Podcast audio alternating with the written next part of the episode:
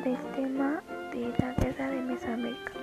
Desde la primera llegada de los europeos a las costas americanas, tuvieron conocimiento de las armas y tácticas de combate que se utilizaban en esta parte del mundo, y en la mayoría de las ocasiones con grandes pérdidas en hombres y material.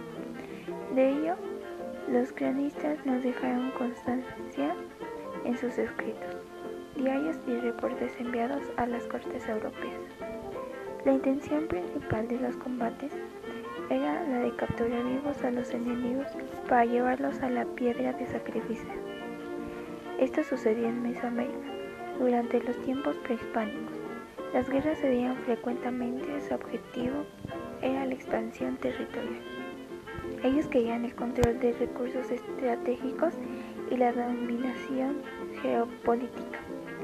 En este caso entramos a la parte de las armas que utilizaban, ya que eran diseñadas para herir y aturdir a los contrincantes más que para matarlos.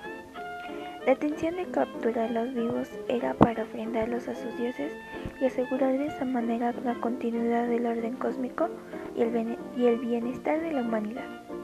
Las evidencias arqueológicas de esta época muestran expansiones territoriales y desplazamientos de poblaciones. En este caso, eh, más emblemático, corresponde a la ocupación maya del oriente de Chiapas, anteriormente habitado por poblaciones mixezoques. Mesoamérica ocupa una porción del continente americano entre el Océano Pacífico al oeste y el Mar Caribe y el Golfo de México al norte y oriente. Sus límites septentrionales son menos claros. Ah, pero con excepción de aquellos dados por la península de Yucatán. Si nos remontamos a la época de mayor avance dentro del continente hacia el norte, los territorios de la mesoamericanidad incluyeron la Sierra Madre Occidental de Durango y Zacatecas, la Sierra Gorda, el Tunal Grande y la Sierra de Tamaulipas. Esto ocurrió durante el periodo clásico. Como se menciona en el texto dado, eh, tomó un gran papel esencial para la conformación de Mesoamérica como un área cultural, ya que la convivencia pacífica permitió la difusión de ideas y tecnologías, aunque lentamente, pero en cambio, la expansión militar aceleró significativamente ese proceso y además incrementó el prestigio de los conquistadores.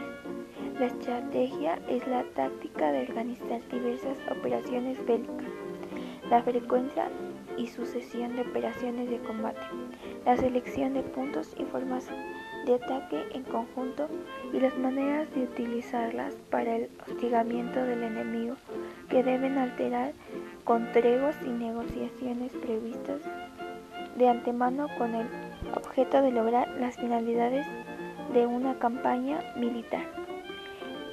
Es así que Mesoamérica tomó un papel fundamental en nuestra época de historia, porque tomaba en cuenta varias acciones, tanto como políticas, de religión, de cultura, de geografía, llegando así a su fin según los arqueólogos, dividieron el desarrollo de las civilizaciones mesoamericanas en tres grandes periodos de tiempo. El periodo preclásico o periodo formativo, extendiéndose de 1500 años antes de Cristo a 300 después de Cristo. El periodo clásico, extendiéndose de 300 hasta 950 después de Cristo y el periodo postclásico que comprende desde 950 hasta 1521 después de Cristo. Yo creo que este tema es muy importante porque nos hace verificar qué gran cultura tenemos en este país, qué historia tenemos como aquella que nos dejaron nuestros ancestros y cómo en su momento se vivía.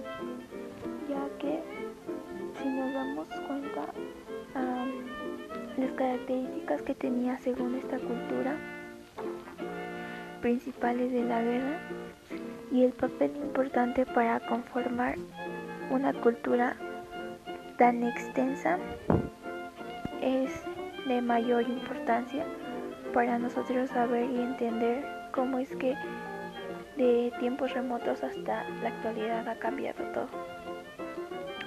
Se centra en una importancia de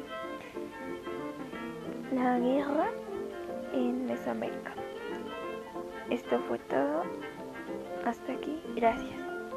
Mi nombre fue Yesenia Yareli Moreno Vázquez. Desde donde le estés escuchando. Buenas noches adiós.